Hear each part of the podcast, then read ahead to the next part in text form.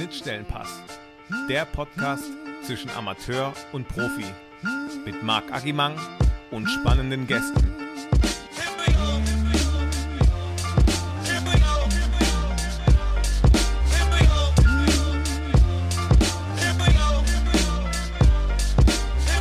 Herzlich willkommen zu einer neuen Folge des Schnittstellenpass und wir befassen uns weiterhin mit dem Thema Trainer und ich freue mich da den optimalen Gast bei mir zu haben. Dr. Anselm Küchle ist heute bei mir. Anselm, herzlich willkommen. Agi, vielen Dank. Ich freue mich sehr, dabei zu sein. Super. Der ein oder andere kennt dich vielleicht, der ein oder andere vielleicht aber auch noch nicht. Du bist der Leiter der Aus- und Weiterbildung beim IFI, so haben wir uns auch kennengelernt und du bist Host des DFB Akademie Podcast Trainer Innenkompetenzen im Profifußball. Anselm, heute will ich meine Folge mal ganz besonders starten und zwar so wie du deine Folgen immer startest mit einer Frage zum Trainer. Und zwar will ich natürlich genau wie du das auch mal wissen willst, was braucht ein Trainer, um erfolgreich zu sein? Beziehungsweise welche Kompetenzen braucht ein Trainer, um erfolgreich zu sein? Ja, das ist echt äh, fies, dass du die, genau diese Frage jetzt am Anfang stellst, die wir ja auch gerne in unserem Podcast äh, zu Beginn stellen, äh, weil ich finde, es ist wirklich eine extrem anspruchsvolle äh, Frage. Ähm, und äh, dennoch möchte ich mich eigentlich auf das Wichtigste beschränken. Ich glaube, äh, für einen Trainer unabhängig äh, von der Leistungsklasse ähm, und vom Alter ähm, ist einfach wichtig, eine zwischenmenschliche Beziehung aufbauen zu können. Ja? Also eine belastbare Beziehung zwischen Spieler, Spielerinnen und äh, Trainer. Äh, wenn du das als Trainer schaffst, dann hast du, finde ich, schon viel erreicht, äh, erreicht unabhängig davon, ähm, über welche weiteren Fähigkeiten du verfügst. Hm, vielen, vielen Dank für den Einstieg. Ja, ich bin eigentlich zufällig im Gespräch mit dir ähm, auf deinen Podcast äh, gestoßen, beziehungsweise unser Dr. Fabio Wagner hat mich darauf aufmerksam gemacht und ich habe ihn angehört und bin ja ein richtig großer Fan geworden. Ich werde ihn auch auf jeden Fall hier teilen und jedem mal empfehlen, da reinzuhören, weil du wirklich mit tollen, interessanten Leuten sprichst und ähm, ihr das sehr, sehr gut aufbereitet. Aber bevor wir jetzt weiter ins Detail gehen und auch mal klären, wie du überhaupt darauf gekommen bist und so weiter, musst du dich natürlich auch wie alle anderen dem Argomat stellen. Bist du bereit dazu? Ich bin gespannt, freue mich. Alles klar, dann starten wir in den Argomat. Argo, Argomat. Argo, Argomat. Okay, Argomat ist dir vielleicht ein Begriff, entweder oder Fragen, gar nicht lange nachdenken, einfach schnell beantworten. Wir starten rein. Messi oder Ronaldo? Messi. Bier oder Wein? Bier. Profi oder Amateur? Amateur. Wiesen oder Vasen? Wiesen. Malle oder Ibiza? Malle. Champions League Finale oder WM-Teilnahme? WM-Teilnahme. Was war zuerst da, das Huhn oder das Ei? Das Ei. Wer gewinnt die Meisterschaft, die Defensive oder die Offensive? Defense. Haaland oder Mbappé? Mbappé. Popcorn oder Nachos? Popcorn. Tuchel oder Guardiola? Guardiola. Super, du hast dich 1A geschlagen. Danke für deine schnellen Antworten. Anselm, du hast dich dem Fußball verschrieben, nicht nur als Spieler. Du bist in ganz vielen Fußballbranchen zu Hause, ähm, arbeitest in ganz vielfältigen Bereichen. Erzähl uns doch mal, was du so alles machst und auch schon gemacht hast. Ja, wo fange ich an? Ähm, Im Endeffekt ist es so, dass ich ja wie wahrscheinlich fast alle äh, Gäste von dir äh, mit dem Fußball sozusagen aufgewachsen bin, äh, mit dem Fußball groß geworden bin. Ähm, ich äh, habe von klein auf natürlich gegen das runde Leder gekickt. Äh, wahrscheinlich war es ganz am Anfang eher ein Plastikball. Äh, und ähm, ja, habe dann natürlich angefangen im Verein zu spielen, im kleinen Amateurverein. Ähm, auch groß geworden in der Nähe von München, in Ismaning. Grüne Heide Ismaning heißt der Verein. Ähm, Insider mögen ihn kennen. Grüße gehen raus. Äh, ja. Und, äh, und äh, ja, habe da natürlich schon einfach äh, den Fußball aufgesogen mit allem, was ich hatte. Ähm, und äh, habe dann auf einem, äh, ja, dann habe mich gesteigert, bin zu einem weiteren Verein gegangen in die Nähe, zum FC Ismaning, ein etwas größerer Verein in der Umgebung. Äh, bin dann in die Berührung gekommen mit einem Nachwuchsleistungszentrum, das war in der C-Jugend mit 1860 München. Äh, dort war ich damals im Perspektivteam äh, und das war so mein erster Kontakt eigentlich mit dem wirklichen Leistungsfußball. Äh, hatte dann auch leider auch schon mit einem Thema Kontakt mit dem Thema Verletzung, das mich dann auch leider auch begleitet hat. Habe mich dann schwerer verletzt bei dem ersten Turnier für 68 ähm, und dann war meine Zeit dort relativ schnell beendet. Dann hat es mich wieder zurückverschlagen, Amateurfußball. Und äh, dem bin ich dann noch treu geblieben, habe selber ähm, dann äh, auf Landesliga-Niveau äh, Fußball gespielt ähm, beim VfB Heilberg Moos, als ich von Ismaning weggegangen bin und habe eben als junger Mensch aber schon auch dann anderweitige Erfahrungen gesammelt, früh äh, dann auch Mannschaften trainiert, also ich glaube mit 15 oder so, dann auch auf dem Platz gestanden und die ganz Kleinen trainiert äh, und das hat sich dann so durch mein Leben gezogen, dass ich dann ähm, ja bis zu den Erwachsenen eigentlich alles mal trainiert hatte äh, gleichzeitig habe ich meine Trainerlizenzen ähm, alle so gemacht, hatte dann mit 24 auch meine A-Lizenz äh, und habe äh, nebenher dann logischerweise auch äh, studiert. Ja, nach meiner nach meinem Abi habe ich studiert. Ich habe Sportmanagement studiert gehabt, Bachelor und Master und dann später eben äh, promoviert. Ja, und das ist sozusagen so mein ganz schneller Durchlauf äh, von der Jugend bis hin dann zum jungen Erwachsenenalter, ähm, ja, was mich dann eben dann am Ende des Tages auch im Fußball gehalten hat. Richtig spannend. Jetzt habe ich direkt eine Frage. Du hast mit 24 die A-Lizenz gehabt. Genau. Okay, krass. Ähm, war das für dich auch ein Thema? Es ist eigentlich eine Frage, die ich mir für später aufgehoben habe, aber ähm, muss ich jetzt natürlich gleich auch stellen. War es für dich damals ein Thema, Profi-Trainer zu werden? Das ist schon relativ früh für die A-Lizenz. Ja, man muss ja auch da ehrlich sein. Ähm, die Frage ist, ist es so vernünftig, eigentlich mit 24 dann so selber das Gefühl zu haben, hey, ich habe jetzt äh, die fast höchste Lizenzstufe, ähm, bin ich deswegen jetzt ein überragender Trainer. Ähm, heutzutage wäre das ja auch jetzt durch die Veränderung des DFB gar nicht mehr möglich, ähm, so jung die A-Lizenz äh, zu haben. Ähm, aber für mich war das schon natürlich was Besonderes, ähm, einfach weil ich schon immer ein Mensch war, der gerne irgendwie so das nächste, die nächste Stufe erreicht hat. Ähm, sowohl im beruflichen als auch jetzt, wenn es um solche Weiterbildungen geht, immer motiviert gewesen, die nächste Stufe zu erreichen, alleine des Wissens wegen, einfach da mehr äh, Wissen zu erlangen, wissbegierig zu bleiben. Ähm, ja, und natürlich habe ich dann auch äh, mir gedacht, okay, was kannst du aus dem Trainerwesen machen? Habe mich aber dann ähm, eigentlich recht früh auch schon entschieden, okay, zumindest wird jetzt nicht kurzfristig der Weg sein, äh, Profitrainer oder das Ziel sein, ähm, weil einfach andere Dinge in meinem Leben eine sehr wichtige Rolle einnehmen. Aber das Traineramt als solches finde ich höchst spannend und dem möchte ich natürlich treu bleiben auf anderen Wegen. Und da werden wir wahrscheinlich noch darauf zu sprechen kommen, das ist bis heute so und dennoch ist auch die Faszination für den Trainerjob auf dem Platz bei mir immer geblieben. Äh, und wer weiß, wann ich äh, auch wieder selber da auf dem Platz stehe. Hm, jetzt muss ich gerade schmunzeln. In einem deiner Podcasts sprichst du mit Hansi Flick und er sagt, dass man auf jeden Fall Erfahrung braucht. Ich glaube, es ist Hansi Flick, ähm, um ein guter yeah. Trainer zu sein, wenn ich mich nicht täusche. Ähm, dann wärst du ja schon mal ausgeschieden mit 24, weil die Erfahrung wäre ja schon mal nicht da gewesen. Aber du hast recht, wir werden nochmal drauf zu sprechen kommen, weil ich das Thema auch sehr, sehr interessant finde. Du arbeitest auch am IFI, am Internationalen Fußballinstitut. Was ist denn da deine Aufgabe und was machst du da so? Genau, am IFI bin ich für den Bereich äh, Aus- und Weiterbildung äh, verantwortlich. Ähm, ich habe da in meinen Anfängen vor neun Jahren im Bereich der Spielanalyse angefangen, da unter Alexander Schmalhofer, der heute ja bei RB äh, arbeitet. Äh, bin aber dann in diesen Bereich der Außen- und Weiterbildung bekommen, gekommen und leite den Bereich seit äh, 2017. Und äh, ja, dort konzipieren wir spezifische Aus- und Weiterbildungsprogramme für den professionellen Fußball, für Menschen, die dort arbeiten, aber auch für Menschen, die dort ankommen möchten. Äh, zum Beispiel äh, für Spezialisten der Spielanalyse, Scouting, Athletik, im Management, in der Psychologie äh, und in weiteren Themen. Und ähm, ja, ich behaupte schon, dass wir da immer äh, ja, mit der Zeit gehen und immer auch sehen möchten, was braucht denn der Markt auch, was brauchen die Menschen, äh, um auch äh, ja, sich entwickeln zu können und vor allen Dingen, um auf äh, die herausfordernde Zukunft auch vorbereitet zu sein. Das ist da unser Anspruch.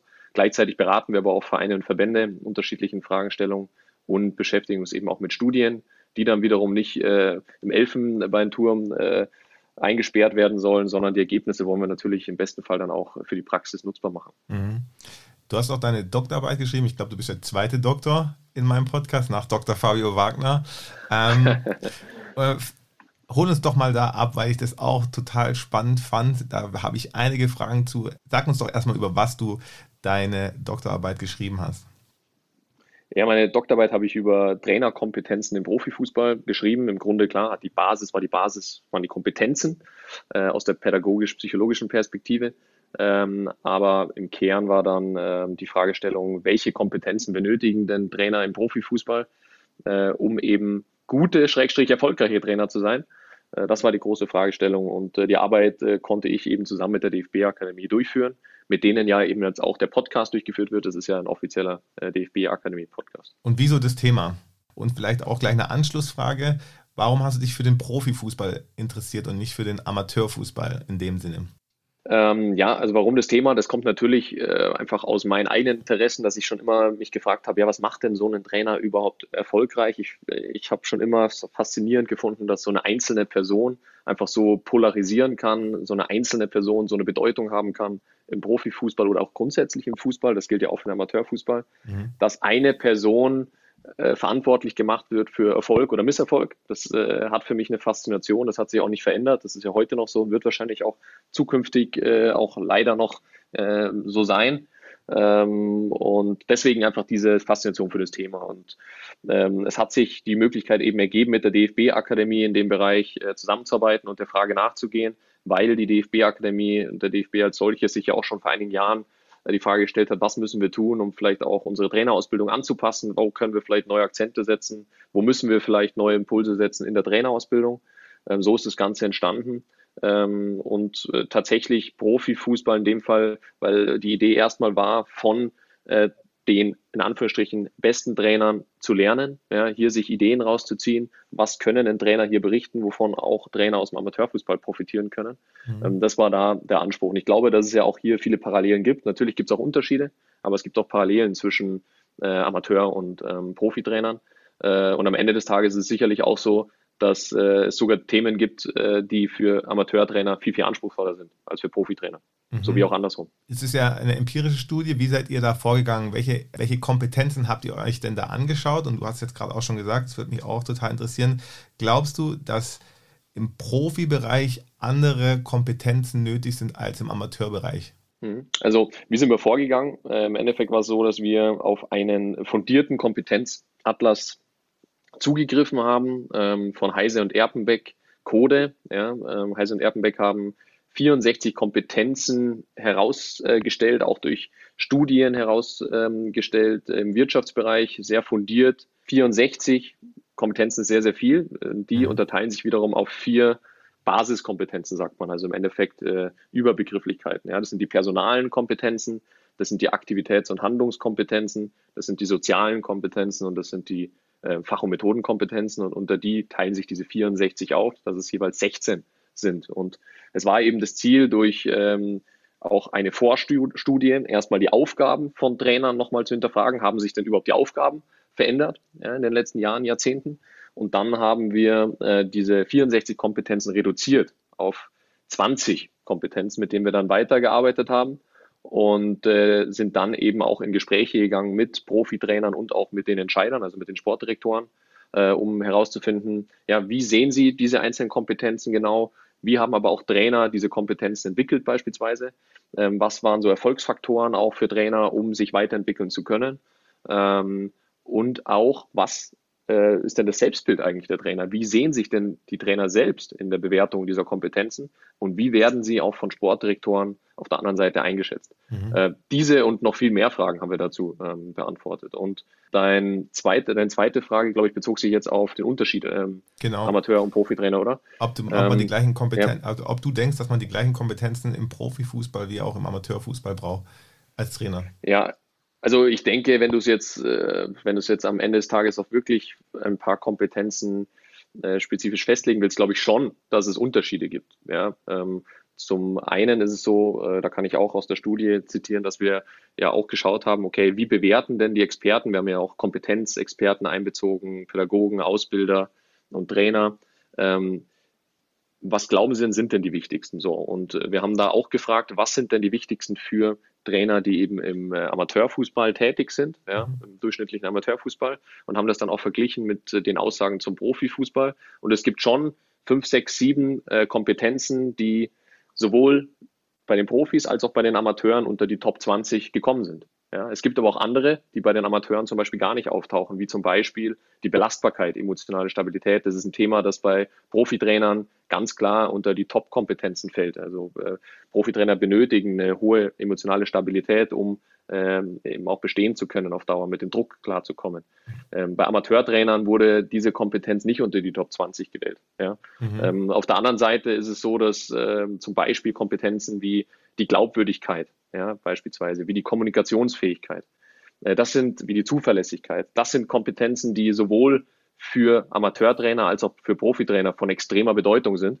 Ja, ähm, und aus meiner Sicht auch egal, ob Nachwuchsbereich oder ähm, Senioren A. Ja, die Kommunikationsfähigkeit zum Beispiel, eine Glaubwürdigkeit zu haben und äh, zum Beispiel die Zuverlässigkeit sind einfach von extremer Bedeutung. Also es gibt viele Kompetenzen, die eine Schnittstelle haben und es gibt aber auch einzelne, glaube ich, wo starke Unterschiede auch gibt zwischen Profi und Amateurfußball.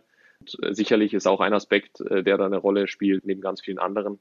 Du hast halt nun mal im Profifußball einen großen Staff. Ja? ja. Äh, Im Amateurfußball steht dir ja natürlich ein deutlich kleinerer Staff nur zur Verfügung. Um die Zuhörer abzuholen, korrigiere mich, wenn ich irgendwas Falsches gleich sage. Ähm, in dem Podcast werden quasi Kompetenzen immer vorgestellt, beziehungsweise jemand, der ein Fachmann ist in dem Gebiet. Ihr sucht dann zum Beispiel einen Trainer aus, wo ihr sagt, okay, die Kompetenz passt sehr gut zu diesem Trainer und redet dann mit dem. Habe ich das einigermaßen anständig zusammengefasst?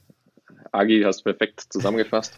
ähm, genau so ist es. Wir haben äh, die 20 Kompetenzen, die zum Beispiel in der Studie als die vermeintlich wichtigsten äh, bewertet wurden für einen äh, Profitrainer, haben wir rausgenommen, haben gesagt, okay, wir möchten für jede Folge eine Kompetenz besprechen mit einem oder einer Trainerin. Und äh, so ist äh, im Endeffekt die Philosophie. Mhm. Also nochmal hier wirklich absolute Empfehlung an alle Zuhörer, da mal reinzuhören. Du hast mit dem Nonplusultra der deutschen Profifußballtrainern gesprochen. Da waren unter anderem Julian Nagelsmann, Hansi Flick, Ole Werner, Martina Voss-Tecklenburg, Steffen Baumgart und noch ganz viele mehr. Wie hast du die Gespräche so wahrgenommen oder was hast du auch aus diesen Gesprächen mit diesen Profitrainern mitgenommen? Äh, sicher aus jeder Folge, aus jedem Gespräch andere Dinge. Mhm. Ja, ähm, und im Großen und Ganzen muss ich aber sagen, es waren alles einfach total äh, besondere Persönlichkeiten. Jede Person, hat man gesehen, hat irgendwo eine klare Haltung, ja, steht für etwas und ist sich dessen auch bewusst, äh, dass die Person für etwas steht. Also ich glaube, diese Personen wissen ganz gut, wer sie selbst sind. Mhm. Und ich glaube, das ist ja auch eine extrem bedeutende Geschichte, dass wir, äh, aus meiner Sicht, egal ob ich Führungskraft bin oder nicht, aber vor allem, wenn ich Führungskraft bin, dann geht es ja vor allem auch darum, dass man sich selbst führen muss. Ja, also selber wissen muss, wo liegen denn meine, vor allem meine Stärken. Und man sollte sich auch bewusst sein, glaube ich, wo liegen die eigenen Schattenseiten. Und ich hatte schon den Eindruck, dass die Personen, die da vor uns saßen, äh, sehr selbstreflektiert sind. Ja und äh, wie gesagt auch eine starke Meinung haben. Und natürlich, je nachdem, über welches Thema wir dann auch gesprochen haben, hat jede Person einfach auch ähm, ja einfach eine schöne Message auch äh, mitgebracht, weil das ist ja genau das, was wir wollen. Wir wollen ja nicht jetzt über den letzten Spieltag quatschen, mhm. äh, sondern wir wollen den Trainern da draußen etwas mitgeben können für deren Praxis. Also ich fand ähm, hier zum Beispiel auch Steffen Baumgart, ja, einfach ja so, dass wir haben ja mit ihm über Kommunikationsfähigkeit gesprochen und ich fand das einfach sehr sehr schön wieder zu sehen, ja, ähm, das wird ja auch von außen immer wieder auch beschrieben, dass er einfach so authentisch ist, ja, dass er einfach so ist, wie er ist und sich nicht verstellt. Der, äh, Steffen Baumgart setzt sich bei uns auf den Stuhl und redet halt frei Schnauze, ja, mhm. und äh, macht sich keine Gedanken darüber, äh, darüber, ja, wie, ob ich das jetzt cool finde oder nicht, wie er sich da ausdrückt, sondern ja, er sagt, was er meint und das nimmt man ihm einfach ab. Also mhm. äh, zum Beispiel das Thema Glaubwürdigkeit ist, denke ich, für einen Steffen Baumgart kein Problem. Mhm. Ja. Hast du das Gefühl, also ich habe jetzt auch schon mit Leuten gesprochen, die im Profibereich sind, aber auch im Amateurbereich, hast du das Gefühl, dass viele wirklich auch frei und authentisch in solchen, das ist jetzt ein Interview oder in solchen Aufnahmen sprechen können? Oder hast du schon auch das Gefühl, dass viele, ja, es wird natürlich dann auch genau darauf geachtet, was Trainer sagen, was, wie der Verein repräsentiert wird, dass viele auch vielleicht ein bisschen zurückhaltender sind in solchen Geschichten? Mhm. Also ich denke schon, dass es so ist. Also es ist, denke ich, schon so, es ist auch irgendwo ein Bias, dass äh, du natürlich als eine Person, die im öffentlichen Leben steht, äh, jetzt nicht dich in so einen Podcast äh, setzen kannst und hier jetzt wirklich ganz frei Schnauze sprechen kannst. Ich glaube, das wird es äh, selten geben, äh, dessen sind wir uns auch bewusst. Ähm, gleichzeitig haben wir auch immer die Hoffnung und schon auch die Erwartung, dass die Gäste, die zu uns kommen, Lust haben, halt den Trainern da draußen auch etwas mit auf den Weg zu geben. Ja, ja also auch mal aus dem Nähkästchen zu plaudern, wie machen sie es denn wirklich? Ja, also äh, jeder von uns und egal ob Amateurfußball oder Profifußball weiß, kennt das doch, wenn ich als Trainer gearbeitet habe, dass es zum Beispiel mal schwierige Entscheidungen zu treffen gilt, dass ich mal einen Führungsspieler auf der Bank auf die Bank setzen muss. Ja, dass ich zum Beispiel im Amateurfußball mehr als im Profifußball, dass ich aber da auch äh, es mal habe, dass halt einer dreimal nicht ins Training kommt äh, und trotzdem will ich ihn spielen lassen. Ja, mhm. äh, das ist jetzt nicht ganz vergleichbar im Profifußball, aber im Endeffekt muss jeder Trainer ganz viele Entscheidungen treffen. Und mhm. äh, deswegen habe ich schon die Erwartung, dass die Leute, die bei uns sitzen, dann darüber auch sprechen. Ja, und es gelingt uns sicherlich äh, manchmal deutlich besser, ja, und manchmal halt vielleicht nicht so gut.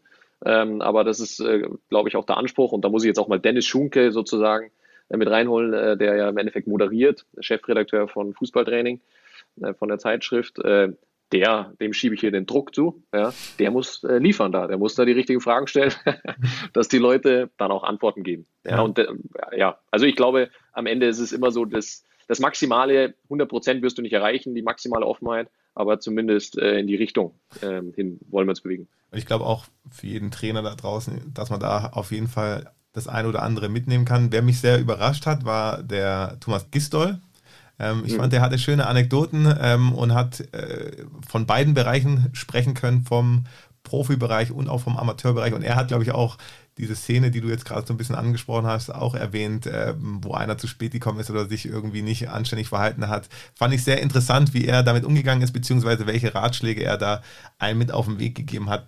War sehr, sehr gut. Mit wem würdest du denn gerne noch sprechen? Gibt es so den Trainer, du hattest ja jetzt schon wirklich ähm, einige da, den du gerne mal interviewen bzw. kennenlernen möchtest? Ja, es wäre natürlich jetzt total unfair gegenüber allen anderen Trainern, die, die ich jetzt nicht nennen, gell? aber ja. natürlich, wenn wir es jetzt zum Beispiel auch internationaler gestalten würden, dann hätte ich schon Lust, beispielsweise mit äh, Carlo Angelotti zu sprechen. Ja? Ähm, warum Carlo Angelotti? Weil ich sein Buch auch einfach sehr, sehr inspirierend fand. Den kann ich jedem empfehlen, äh, auch wenn ich nicht vom Fußball komme. Quiet Leadership, im Endeffekt äh, seine Art und Weise, wie er Teams führt, finde ich irgendwo auch inspirierend. Kann auch nicht jeder. Ja. Aber deswegen würde ich gerne mit ihm darüber sprechen, wie genau macht er das, wie hat er sich das angeeignet, äh, wann hat er Dinge auch mal anders gemacht. Das fände ich sehr spannend. Also Carlo Angelotti würde auf die Wunschliste kommen, definitiv. Du bist der A-Lizenzinhaber hast die Lizenz relativ früh erworben. Wenn du jetzt nochmal zurückdenkst an deine Zeit, ähm, wie hast du die Ausbildung zum Trainer wahrgenommen? Ja, also damals war es ja noch ein bisschen anders als eben heute. Ich äh, habe so wahrgenommen, dass die Gespräche mit den Ausbildern, aber auch natürlich mit den äh, Teilnehmenden äh, extrem, einen extremen Mehrwert gebracht haben. Ähm, A, sein Netzwerk zu erweitern, B, aber auch unterschiedliche Meinungen einfach auszutauschen und zu sehen, was es denn auch alles so für Trainertypen auch in der Welt so gibt. Ja, mhm. äh, das fand ich immer sehr, sehr inspirierend und ich habe da durchaus auch Menschen kennengelernt, zu denen ich heute noch Kontakt habe. Ich habe zum Beispiel mit Ole Werner das Zimmer geteilt, auch ganz witzig. Ähm, also äh, das war für mich das, was am Ende stehen bleibt. Natürlich hat man auch Dinge gelernt, also fachliche Aspekte. Und das äh, war vor allem das, was im Mittelpunkt stand aus meiner Sicht. Äh, in der Zeit, als ich die Lizenzen gemacht habe, waren es ja vor allen Dingen dann gruppentaktische und dann der A-Lizenz mannschaftstaktische Aspekte, die im Mittelpunkt standen. Ähm, und natürlich äh, ist es aber auch so, es gibt halt auch Grenzen, weil eine A-Lizenz geht äh, drei Wochen ja, oder ging drei Wochen, heute ist es anders. Okay, ja, ja, das ist natürlich, das ist natürlich jetzt kein äh, langer Zeitraum, ja, in dem du jetzt auch einen extremen Wissens- äh, oder eine Kompetenzentwicklung hast. Denn äh, klar, Wissen aufnehmen kannst du vielleicht, begrenzt, aber es geht ja dann vor allen Dingen darum, Wissen auch anzuwenden, so dass es auch äh, zu einer gewissen Kompetenz führt. Ähm, und ich glaube, das muss man sich dann auch übers informelle Lernen aneignen. Das heißt, lerne wirklich in der Praxis Learning by Doing im Endeffekt, Erfahrungslernen. Äh, ich glaube, das ist dann am Ende des Tages entscheidend, um dann auch ein besserer Trainer zu werden. Mhm. Das sagen auch ganz viele Trainer, die bei dir zu Gast waren. Als du damals deine A-Lizenz abgeschlossen hast, warst du da auch ähm, zu dem Zeitpunkt Trainer? Äh, zu dem Zeitpunkt war ich, glaube ich, schon Trainer. Vielleicht war das gerade so eine, so eine Zwischenphase. Das kann ich gerade ganz schlecht nur äh, tatsächlich wieder in Erfahrung bringen. Ähm, es war ja auch eine Zeit, wo ich dann ja auch mal drei Monate in Kenia war, da habe ich dann eine Mannschaft mal äh, teilweise als Co-Trainer mit betreut äh, im halben Jahr davor ähm, und habe danach dann wieder was Neues gemacht. Also äh, das war bei mir immer so ein schwebendes Verfahren. Ich habe da möglichst viele Erfahrungen gleichzeitig gesammelt. Ja. Du hast aber auch schon im aktiven Bereich trainiert oder hauptsächlich im Jugendbereich? Äh, ich war äh, Spielertrainer in der Landesliga mhm. ja, mit einem Kollegen auch zusammen und war auch eine interessante Erfahrung, mal als Spielertrainer zu agieren. Ja. Ähm, denn äh, das ist ja schon auch nochmal was, äh, ja, was den Anspruch angeht, nochmal etwas anderes. Mhm. Ja. Hat richtig Spaß gemacht äh, und könnte ich mir auch wieder vorstellen. Und gleichzeitig ist es auch so, dass aber so, dass einfach ja alleine in einer Landesliga äh, das Zeiterfordernis an einen Trainer so groß ist, ja. dass ich das für mich einfach als zu anspruchsvoll gesehen habe, dann auch, um mein, ja, um das mit meinem weiteren Leben zu kombinieren, meinem Job jetzt am Internationalen Fußballinstitut und meinem Privatleben, das mir auch wichtig ist. Ähm, das ist schon eine Herausforderung und der müssen sich ja ganz viele Trainer stellen. Und ich glaube, das ist auch eine Herausforderung, die wir haben. Deswegen gibt es auch ganz viele Menschen, glaube ich, die halt einfach trotz Eignung leider nicht als Trainer arbeiten werden. Mhm kann ich dir absolut zustimmen. Ich bin aktuell auch Spielertrainer in der Landesliga ähm, beim mhm. SV Seedorf. Grüße cool. an die Mannschaft und alle, die es vielleicht auch äh, anhören werden. Ich finde es ganz spannend. Was war denn da für dich die größte Herausforderung als Spielertrainer? Also eine Herausforderung ähm, sicherlich, äh, dass man auf der einen Seite selbst Leistung bringt mit äh, Einsatz äh, und den Dingen vorausgeht, die man erwartet ja, von den Spielern. Mhm. Wobei ich sage, das war am Anfang eine Herausforderung für mich, weil ich wusste, das wird so sein, aber ich glaube, das ist ein Aspekt, den ich ganz gut vorleben konnte, weil ich schon immer jemand war, der, glaube ich, recht wertorientiert auch lebt und äh, aber auch immer durch einen extremen Einsatz und eine Zuverlässigkeit vorausgegangen bin. Ich war jetzt auch kein ähm, Lionel Messi, sondern äh, eher jemand, der eben über die Leidenschaft auch kam, über den Fleiß. Ähm, also das war kein Problem für mich, aber das ist, glaube ich, was, was als Spielertrainer schon eine Herausforderung ist.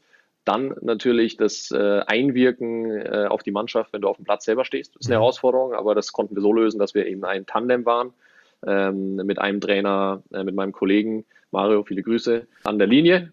Und von daher war dieser Aspekt eigentlich ganz gut abgedeckt. Aber ich bin der Meinung, logischerweise, du kannst als spielender Trainer, der wirklich auf dem Platz steht, nicht der gleiche Trainer sein, der du wärst, wenn du an der Linie stehst. Das geht einfach nicht, weil allein das Coaching ein anderes wäre. Das musst du dann eben über einen Partner abdecken. Aber wenn du selber den Anspruch hast, dass du deine Mannschaft genauso mitnehmen willst, wie du es sonst machen würdest, das geht nicht. Mhm. Ja. Ich meine, es gibt ja da auch interessante Beobachtungen. Da will ich einfach nur sagen, was für eine Wirkung das hat, wenn du außerhalb des Platzes stehst, dass zum Beispiel die meisten Trainer logischerweise die Spieler, die vor ihnen stehen, ähm, mehr coachen, mehr ansprechen als die Spieler, die auf der anderen Seite des Platzes stehen. Auch völlig mhm. normal. Mhm. jetzt könnte man im Umkehrschluss sagen, ja gut, als Spielertrainer, wenn ich auf der 10 stehe, dann habe ich ja einen super ähm, Wendekreis sozusagen und kann jeden eigentlich so mitnehmen. Klar, aber ich sehe das Spiel natürlich ganz, ganz anders. Ja, ja also das ist schon eine Herausforderung. Würde mich eigentlich interessieren, wie du siehst. Was für Herausforderungen hast du eigentlich ja. da jetzt aktuell? kann ich alles nur bestätigen, was du gesagt hast. Es ist natürlich sehr ähm, herausfordernd, erstmal seine eigene Leistung ähm, auf den Platz zu bringen und gleichzeitig noch zu coachen. Wir machen das auch im Tandem.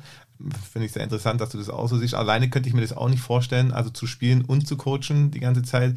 Ich finde, es bietet einen absoluten Mehrwert, wenn man zu zweit ist, weil man manchmal, finde ich, im Spiel schon auch nochmal andere Sachen wahrnimmt als vielleicht von außen. Aber äh, wenn man dann in einer guten Kommunikation ist, äh, finde ich, das kann es absoluten Mehrwert bieten. Aber ganz alleine sehe ich das auch als sehr, sehr kritisch. Vor allem dann auch ab einer Liga wie, die, wie der Landesliga. Ich glaube, vielleicht in ganz unteren Ligen, wenn's, ähm, wenn man das Niveau hat, dass man da ohne Probleme auch ähm, ja, spielen kann und es einen vielleicht auch nicht so arg anstrengt, ist es vielleicht nochmal was anderes. Aber ähm, ja, sobald es an den leistungsorientierten Fußball geht, denke ich, dass man da zu zweit schon besser aufgestellt ist. Ja. Ja, absolut. Das ist ein wunderbarer Bogen, den wir jetzt hier gerade schlagen. Ähm, wir sind jetzt im Amateurfußball angekommen, aber wir haben es ja, oder habe ich schon gesagt, ich weiß es nicht, aber das Kopfballpendel ist natürlich auch wieder am Start und wir haben uns jetzt äh, eine Studie zu der Regeländerung im Amateurfußball, aber auch im Profifußball angeschaut. Man darf ja jetzt seit neuem fünfmal wechseln und da würde ich gerne rüberschalten zum Kopfballpendel. Bist du da auch schon bereit für? Natürlich. Alles klar, dann geht's jetzt ins Kopfballpendel. Kopfballpendel mit Dr. Fabio Wagner. Agi, mach jetzt die Musik aus. Jetzt kommt Wissenschaft. So, und es ist wieder soweit. Heute ist er wieder bei mir, the one and only Dr. Fabio Wagner und wir dürfen dich heute wieder im Kopfballpanel begrüßen. Hallo Fabio. Servus Agi, freut mich wieder am Start zu sein. Heute ja auch Premiere für uns. Ganz genau, wir sitzen bei dir am Essenstisch. Es ist relativ spät, aber es freut mich total und es war dir natürlich auch total wichtig, heute bei einem sehr besonderen Gast anwesend zu sein. Auf jeden Fall, heute ist ja Anselm, Alter, Anselm, ich habe den Namen schon lange nicht mehr ausgesprochen. Er war zwei Jahre lang mein Chef beim IFI zu Gast und ich freue mich natürlich in der Folge mit am Start zu sein. So Fabio, aber das Kopfballpendel ist ja bekannt dafür, dass es jetzt wieder wissenschaftliche Fakten gibt, die uns alle aus unseren Sitzen reißen. Was hast du heute mitgebracht? Ja, ich habe heute eine sehr aktuelle Studie dabei, die im Sommer erschienen ist diesen Jahres. Und zwar ist die von Dilger und Fischer 2023 dementsprechend und die haben sich angeschaut, wie die Re Regeländerung von drei Wechseln auf fünf Wechseln, was für Effekte die gebracht hat auf Bundesligaspiele. Also muss man vielleicht mal ausholen, ähm, seit der letzten Saison, seit der WM, seit der letzten Saison, muss ich nochmal nachschauen, weiß ich jetzt gar nicht genau, gibt ja die Regelung, dass man nicht mehr nur dreimal pro Spiel aus- und einwechseln darf, sondern fünfmal. Ja, das kam ja mit Corona. Also das Ach, war stimmt. schon 1920 oder 2021 so. Genau, auf jeden Fall haben die 836 Spiele untersucht, die quasi mit drei Auswechslungen liefen und dann 1000 Spiele mit fünf Auswechslungen. Und das war eine Spielzeit von 2017, 18 bis eben 22, 23, also in dieser Zeitspanne die ersten Saisons noch mit drei Auswechslungen und dann mit fünf Auswechslungen. Okay, und jetzt bin ich gespannt, was haben die Herrschaften denn herausgefunden? Ja, also es wurden drei Hypothesen überprüft. Erste Hypothese war, dass die Trainer durch die Regeländerung mehr Spieler einsetzen. Ja, das wurde bestätigt, leuchtet ja eigentlich auch ein. Es gibt mehr Möglichkeiten und die Möglichkeiten wurden auch genutzt. Außerdem kam heraus, dass die Trainer die letzte Auswechslung länger zurückhalten. Ja, also früher war es so, dass der dritte Einwechselspieler früher gebracht wurde, der fünfte heute kommt deutlich später. Meistens dann wahrscheinlich nur noch aus taktischen Gründen, um Zeit zu schinden, nehme ich an. Genau, also das war auch in der Diskussion so beschrieben. Dann das dritte Ergebnis ist, dass sich die Auswechslungen positiv auf das Ergebnis auswirken. Das heißt, der Favorit, die Heimmannschaft, hat eine höhere Wahrscheinlichkeit auf den Sieg, ähm, seit es diese Auswechslungen, die mehr Auswechslungen gibt. Okay, wurde auch belegt, was die denken, an was es liegt. Also was ist da ausschlaggebend, dass die mehr Manpower haben, ähm, frischere Spieler oder warum beeinflusst es das Ergebnis? Ja, das wurde jetzt ähm, so genau nicht beschrieben, aber das sind ja ähm, richtige Annahmen. Ähm, es werden hier häufig Wettquoten herangezogen, um eben zu sehen, wer ist Favorit. Also Wettquoten werden in der Wissenschaft sehr, sehr häufig verwendet, habe ich glaube auch schon mal gesagt, um eben zu sehen, wer ist ähm, Favorit und wie stark ist das Team favorisiert. Ja. Und wenn jetzt beispielsweise Bayern München ein Spiel antritt gegen eine Mannschaft, die unten drin ist, ja, kann man ja davon ausgehen, dass Bayern eben eine viel, viel stärkere Bank hat und diese fünf Spieler, die dann zu bringen sind, einfach nochmal deutlich stärker sind in der Breite als jetzt das Team, das gegen Abstieg spielt. Okay, leuchtet ein.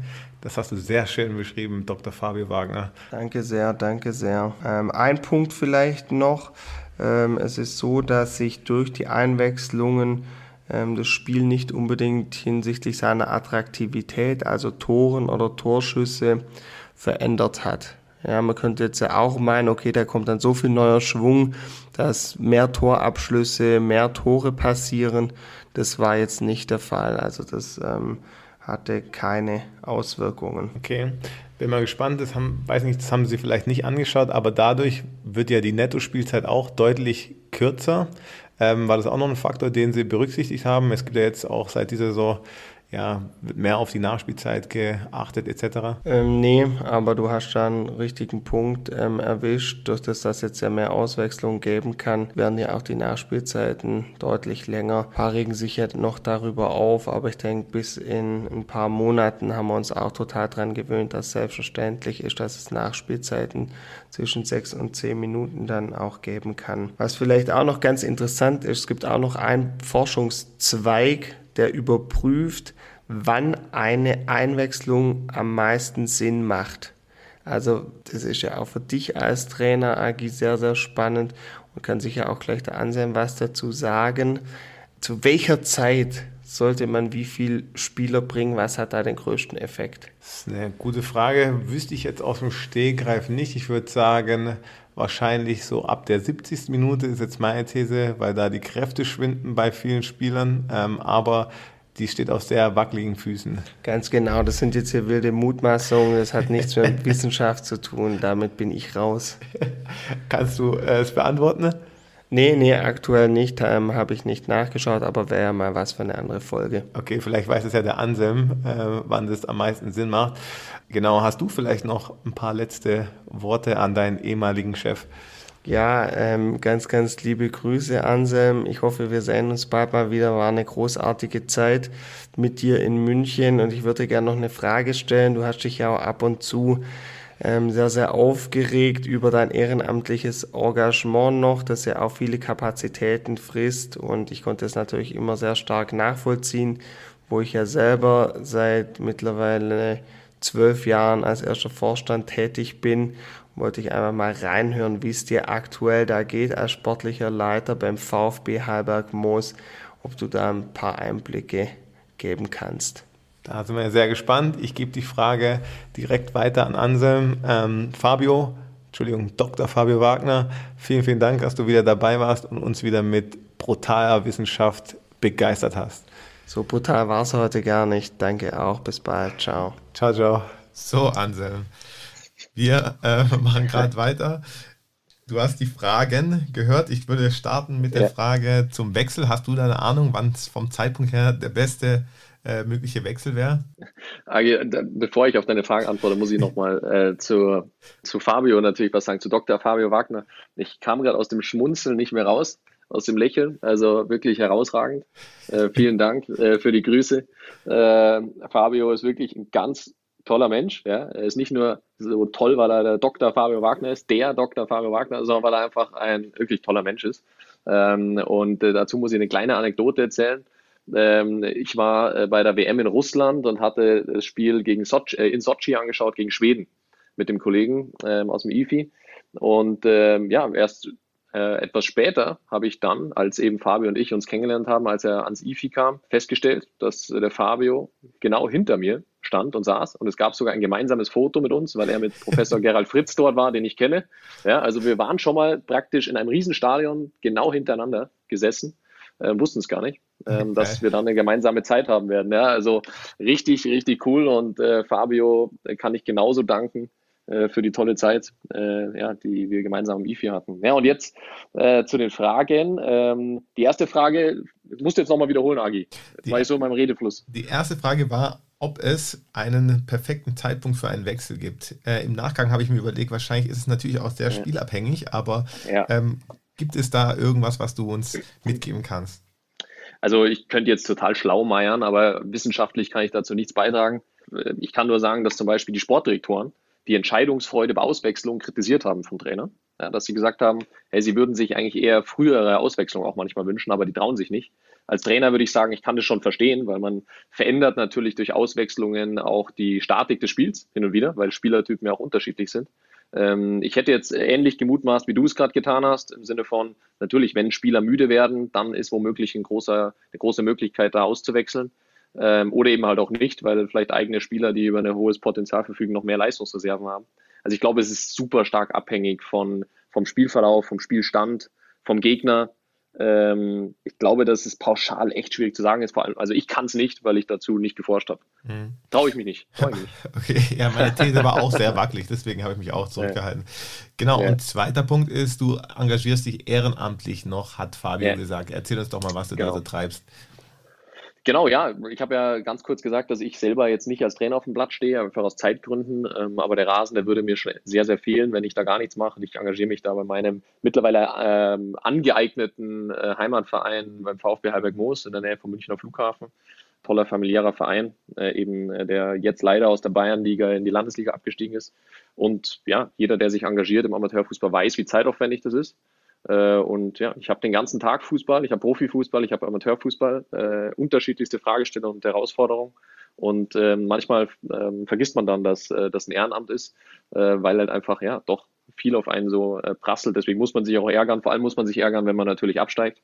Aber es gehört halt auch zum Sport dazu. Und ja, auch da kann man sehr, sehr viel lernen, finde ich. Mhm. Du bist wirklich komplett involviert mit dem Thema Fußball. Könntest du dir auch vorstellen, in einem anderen sportlichen Bereich zu arbeiten?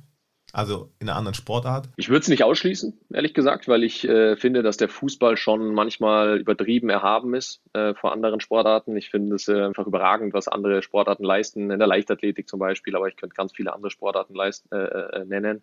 Äh, manche Dinge gefallen mir am Fußball einfach nicht, ja, diese Eitelkeiten oft. Und deswegen könnte ich es mir grundsätzlich schon vorstellen. Man muss aber natürlich auch realistisch sagen, im Fußball sind natürlich, was den Sport angeht, die meisten Arbeitsplätze auch. Ja, und deswegen ist es natürlich auch ja, in der Quantität auf jeden Fall ein attraktiveres Feld als manche andere Sportarten. Leider, muss man sagen. Und ich liebe den Fußball natürlich, ich arbeite gerne im Fußball. Das merkt man gar nicht bei dir. Ähm, äh, kommen wir zum Tor des Lebens, präsentiert von Endeavor, die Liga der Fans. Endeavor, die Liga der Fans. Anselm, bitte führ uns mal durch dein Tor des Lebens. Kannst du dich an das beste Tor erinnern, das du geschossen hast? Und dann erzähl mal bitte, wie das abgelaufen ist und was es für ein Tor war. Äh, da muss ich ganz, ganz kurz überlegen, aber ich, eigentlich kann ich, brauche ich gar nicht überlegen. Also es äh, gab ein Tor, das äh, war ein Aufstieg, sozusagen Aufstiegsspiel. Das war, glaube ich, der vorletzte Spieltag oder so, als es um den Aufstieg damals, äh, da war ich 21, 20, äh, in die Landesliga ging. Äh, und entscheidendes Spiel gegen eine ja, Mannschaft, die damals schon eine Startruppe war, heute in der Regionalliga, Türkgücü München. Mhm. Ja. Ähm, es ging um den Aufstieg und wir haben damals einen Sieg gebraucht. Äh, und die Hütte war voll, ganz viele Menschen im Stadion. Äh, und äh, damals war ich dann auch Torschützenkönig der Liga und habe dann da drei Tore gemacht. Und in diesem entscheidenden Spiel, und wir haben es eben 3-2, glaube ich, gewonnen.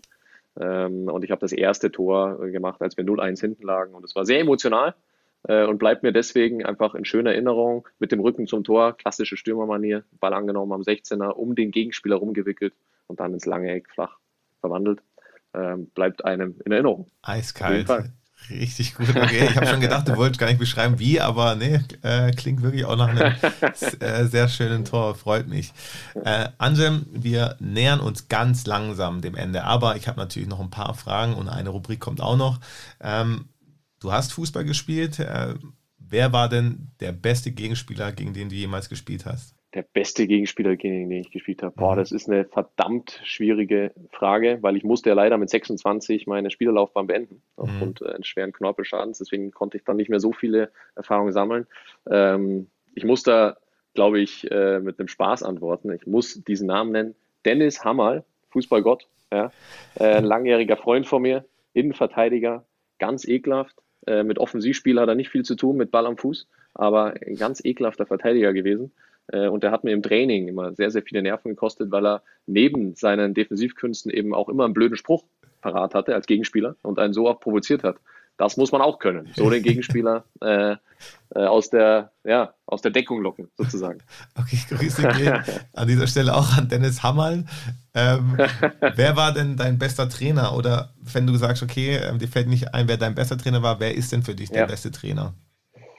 Also, na, da möchte ich schon einen nennen, weil er war für mich in der Zeit, er war für mich in der Zeit der beste Trainer. Äh, Toni Blattner heißt er. Er hat übrigens auch eine Bayern-Vergangenheit, war damals im Kader, als Franz Beckenbauer bei FC Bayern gespielt hat ähm, und äh, war dann eigentlich so mein zweiter äh, Herrentrainer, kann man fast sagen, ja, Herrenfußball. Und äh, hat mir einfach durch seine Erfahrung und durch seine Menschenkenntnis extrem viel gebracht. Äh, hat mir einfach gezeigt, dass man als Trainer auf der einen Seite eine gewisse natürliche Autorität haben kann, aber auf der anderen Seite auch eine extreme Nähe, ein extremes Vertrauen verspüren kann. Für mich zwischenmenschlich hat er eine 1,0 ähm, gehabt. Ähm, die Bindung, die er da zu den Spielern aufgebaut hat, und wird mir immer in Erinnerung bleiben. Und da bin ich ihm auch sehr, sehr dankbar für das, was er da damals auch mit uns Menschen getan hat. Und äh, ich glaube, da konnte ich als Mensch auch viel von ihm mitnehmen. Ja. Cool, sehr schön. Da gehen auch an dieser Stelle Grüße raus.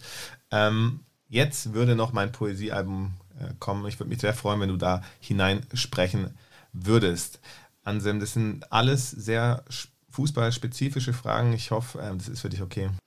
Ja, klar. Alles klar. Und was kommt jetzt? Na, Agis Poesiealbum. Wie gesagt, fußballspezifisch. Wenn du ein Tier wärst, welches Tier wärst du?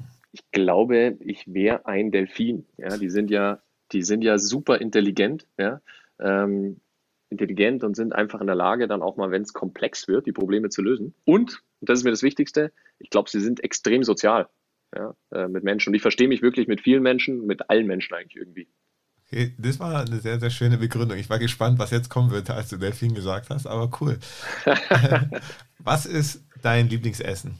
Ja, da muss ich Pfannkuchen sagen. Ja, ich liebe Pfannkuchen. Ich liebe Pfannkuchen, süß, mit Nutella natürlich. Ähm, ja, heißt Pfannkuchen in Bayern auch Pfannkuchen? Ja, ja. Oder meine Frau ist ja Kroatin oder Palacinken, könnte man auch sagen. Okay. Ja, oder Crepe. Aber es ist natürlich alles ein bisschen, jetzt ein Kenner würde sagen, gibt es Unterschiede. Okay, okay. Äh, danke schon mal dafür. äh, was ist dein größtes Laster? Abgesehen vom Fußball. Das ist mein größtes Laster. Also ich esse gerne Süßigkeiten, wie man vielleicht am Pfannkuchen auch äh, gehört hat. Ja, das ist manchmal ein Problem, wenn man einen gewissen Leistungsanspruch hat. Ja, äh, ja deswegen Süßigkeiten. Ich bin wirklich so äh, Torti Schlumpf, sagt ein Freund zu mir. Ich esse echt gern was Süßes. Okay, sehr gut. Und was ist deine größte Stärke? Äh, ich glaube, dass ich wirklich sehr, sehr gut auf Menschen eingehen kann, mit Menschen umgehen kann. Ähm, ich glaube, dass ich gewisses Einfühlungsvermögen und Empathie habe. Und das würde ich definitiv als meine Superpower sozusagen benennen. Mhm. Ja. Wenn du heute im Lotto gewinnen würdest, was wäre dein erster Einkauf? ähm, was wäre mein erster Einkauf? Ich glaube, dass wir uns ähm, ja irgendwo in Kroatien ein schönes Anwesen äh, kaufen würden, ein schöner Meer. Ja, ähm, in heutigen Zeiten kann man ja viel virtuell arbeiten. Ich glaube, da würde ich mich dann sehen. Cool. Ja. ja. dann würde ich mich mal einladen mit dem Fabio zusammen. Äh, Natürlich, genau. ihr seid die genau. Ersten. Sehr gut. Äh, Anselm, ich bräuchte von dir noch zwei Lieder, die, um, also die unbedingt auf der Kabinen-Playlist der Schnittstellen-Pass-Playlist auf Spotify sein müssen. Ja, also ich habe ja, ich bin äh, zuletzt mal richtig gescheitert bei Sportfunk beim Podcast, als es spontan um einen Song ging, der mich motiviert. Ähm, und deswegen bin ich umso besser vorbereitet. Äh, ich habe zwei Songs, die mich auch an die Fußballkabine immer erinnern und die finde ich einfach geil. Das ist einmal ähm, Remember the Name, ähm, geiler Song, äh, wie ich ja. finde. Ja, genau. Äh, hammergeiler äh, Song, der einfach, den man schön laut abspielen kann, äh, der immer immer Freude macht. Und ein anderer, den wir eigentlich immer vor dem Spiel dann gehört haben, äh, Don't Stop Believing. Mhm. Äh, ich finde einfach auch ein inspirierender Klassiker, ja, den ich immer gerne höre. Der darf nicht fehlen auf der Liste. Anselm, vielen, vielen Dank. Ich kann dir sagen, deine Lieder sind deutlich besser als die, die der Fabio damals genannt hat, als er mein Gast war. Der hat die Playlist schon etwas ramponiert, aber ich bin ei, froh, ei, ei. wir werten die jetzt nach und nach wieder auf und da hast du jetzt schon mal deinen Anteil äh, zu beigetragen. Anselm, wir kommen zum Ende. Es war mir eine Riesenfreude, dass du mein Gast warst. Und ähm, wie gesagt, ich bin sehr beeindruckt, äh, was du da machst mit dem Podcast. Ähm, auch was du am IFI natürlich machst. Und ich kann jedem nur empfehlen, sich beides mal anzuschauen. Das IFI natürlich auch. Und vielleicht gibt es da die ein oder andere Weiterbildung, die jemand interessant findet. Ich habe auch schon eine dort gemacht. Und natürlich deinen Podcast. Ähm, der wirklich klasse ist und nicht nur für Trainer, Kollegen, ähm, glaube ich, einen riesen Mehrwert bietet. Jetzt fällt mir gerade ein, wie beendet ihr immer ähm, euren Podcast? Ich glaube, äh, wir geben immer noch mal drei Dinge mit, die zur Kompetenz passen und die Trainer beachten müssen. Genau. Ähm, Dann ja. nenn du doch mal bitte drei Dinge, äh, die du äh, allen Zuhörern mitgeben willst in puncto Trainer sein. Ja, zurzeit habe ich total immer dieses Thema Fokus. Äh, einfach, das habe ich mitgenommen aus den letzten Folgen auch. Einfach Fokus und Klarheit zu haben, was möchte ich dem anderen Menschen gegenüber mitgeben äh, um sich einfach nicht irgendwie in Verstrickungen zu äh, ja, vertändeln, sozusagen als Trainer. Klar sein in den Aussagen und dann ist auch mal ein schwieriges Wort, glaube ich, ähm, gut auch anzunehmen für den Gegenüber. Cool. Anselm, vielen, vielen Dank, dass du mein Gast warst und bis hoffentlich ganz, ganz bald. Agi, vielen Dank. Es war mir wirklich eine Ehre. Hat richtig Spaß gemacht. Cool. Äh, bis bald. Bis bald. Ciao, ciao. Grüße an Dr. Wagner. Richtig aus. Ciao, ciao. Ciao.